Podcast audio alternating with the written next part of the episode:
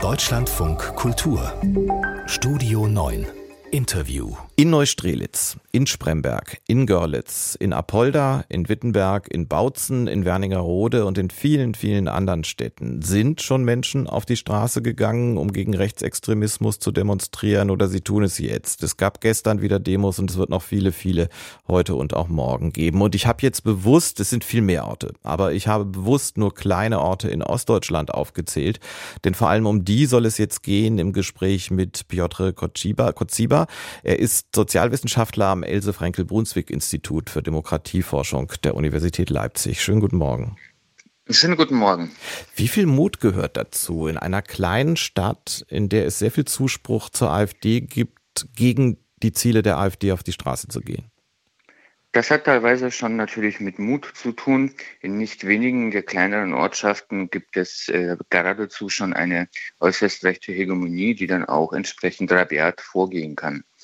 Hat es Sie deshalb auch gewundert, dass es in den von mir genannten Städten und in vielen, vielen anderen, zum Teil auch noch kleineren, solche Demonstrationen überhaupt gegeben hat? Ja, durchaus war das überraschend. Ähm, damit habe ich tatsächlich nicht gerechnet, ähm, zumal ja auch in den letzten Monaten, gar Jahren, wir es hier nicht mit einer so ähm, intensiven Mobilisierung äh, zu tun gehabt haben gegen äh, rechts oder gegen die Belange der AfD. Sie haben gesagt, vielleicht kann man damit äh, eine gewisse Hegemonie brechen, die die Rechten schon haben in einigen Regionen. Das betrifft ja ganz unterschiedliche Bereiche. Das betrifft nicht nur direkt die Politik. Es gibt äh, teilweise großen rechten Einfluss auch in Sportvereinen zum Beispiel, in den sozialen Diensten. Glauben Sie, dass das sich verändern könnte, auch durch diese Demonstrationen? Also jedenfalls nicht kurzfristig. Ähm, das hängt ganz davon ab, äh, wie sich die Lage weiterhin entwickeln wird. Ähm, und wenn es zu einem Wandel kommen sollte, dann nur mittelfristig und langfristig und dann auch natürlich nicht nur infolge solcher Proteste oder infolge von zivilgesellschaftlichen Engagements, sondern wir müssten ganz andere und viele weitere Partner auch mit einem, mit an einem Strang ziehen. Ich habe mit äh, einer Person aus meinem Freundeskreis geredet, meinem privaten, die aus Bautzen kommt, da aber schon sehr, sehr lange nicht mehr lebt und habe gesagt, das freut mich besonders, dass auch in Bautzen solche Demos jetzt stattfinden. Ich habe das ja vorhin mit aufgezählt und da hat sie zu mir gesagt, na ja, die gab es vorher auch schon, die hat nur keiner wahrgenommen. Was ist da dran? Ähm, natürlich gab es die Demonstrationen. Es gab die aber meistens in Form von äh, Gegenprotest gegen diese sogenannten Montagsdemonstrationen. Und dann waren die sehr häufig auch ähm, viel kleiner als jetzt die letzten Proteste, die wir gesehen haben. Und das ist natürlich dann schon eine andere Dynamik, wenn man nicht mehr hinterherläuft ähm, und dann immer versucht, möglichst viele Menschen auf die Straße zu bringen und zumindest ähm, nicht gar so klein auszusehen im Gegensatz zu diesem Montagsprotest. Ähm, ja, und hier steht man auf dem Marktplatz und äh, merkt, dass sehr viele Menschen gekommen sind und dass eben nicht gegen eine Montagsdemonstration protestiert wurde, sondern dass man selbstständig mobilisiert hat.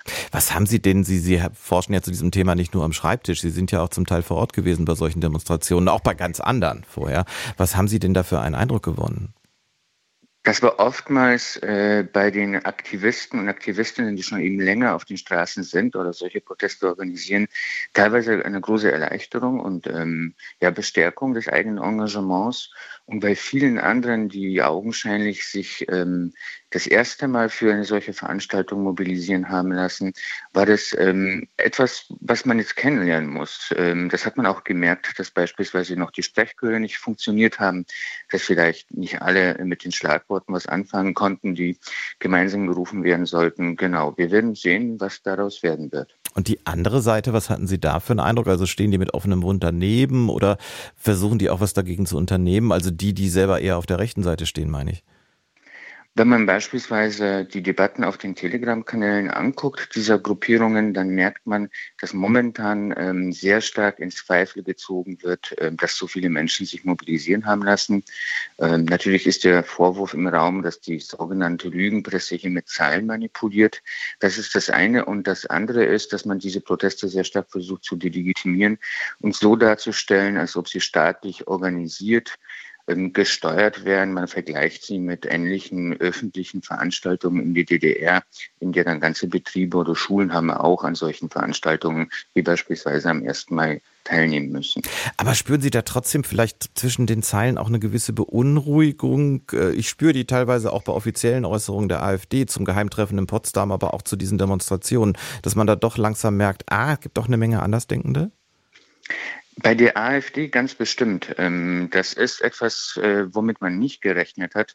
Unter den Aktivisten, Aktivistinnen ähm, auf, Sachs auf Sachsens die auf der anderen Seite stehen würden, ist es eher ähm, ein Abwarten, glaube ich. Man muss gucken, was passiert und man glaubt ja sowieso, dass man eigentlich in äh, eine ganz ähnliche Richtung protestieren möchte, häufig, weil man ja der Überzeugung ist, eigentlich in der Mitte verortet zu sein und gegen eine Regierung auf die Straße zu gehen, die ja eigentlich demokratiegefährdend ist. Im Saale-Orla-Kreis in Thüringen wird morgen ein neuer Landrat gewählt. Das ist eine Stichwahl. Es gibt noch zwei Kandidaten und äh, viele rechnen damit, dass der AfD-Kandidat gewinnen wird. Und der Vergangenheit, ich erinnere mich zum Beispiel an Pirna, ist noch nicht so lange her, lag das oft auch an der extrem niedrigen Wahlbeteiligung. Glauben Sie, dass das, was gerade vor allen Dingen auch in Ostdeutschland passiert, diese Bewegung, die man auf den Straßen sieht, dass die zum Beispiel auch die Wahlbeteiligung erhöhen könnte?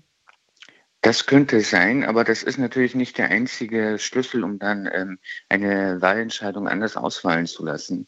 Ähm, die vor wenigen Monaten in Polen abgewählte Regierung wurde deshalb abgewählt, weil nicht nur die Wahlbeteiligung höher war, sondern weil entsprechende Personengruppen häufiger sich an den Wahlen beteiligt haben. Also in Polen beispielsweise Frauen, vor allem junge Menschen auch. Im Moment haben diese Demonstrationen nicht nur in kleinen Städten und nicht nur im Osten eine unglaubliche Dynamik. Es waren nach Schätzung des Innenministeriums insgesamt schon über 900.000 Menschen auf der Straße und das Ganze geht ja noch weiter. Aber das ist die interessante Frage an Sie. Was glauben Sie denn, wie lange es weitergehen wird? Das hängt sehr stark davon ab, wie sich die Lage entscheidet. Der ähm, ursprüngliche ähm, Anlassgrund äh, waren die Enthüllungen des, Korrektiv, äh, des Kollektivs, äh, Kollektiv, der Kollektivrecherche.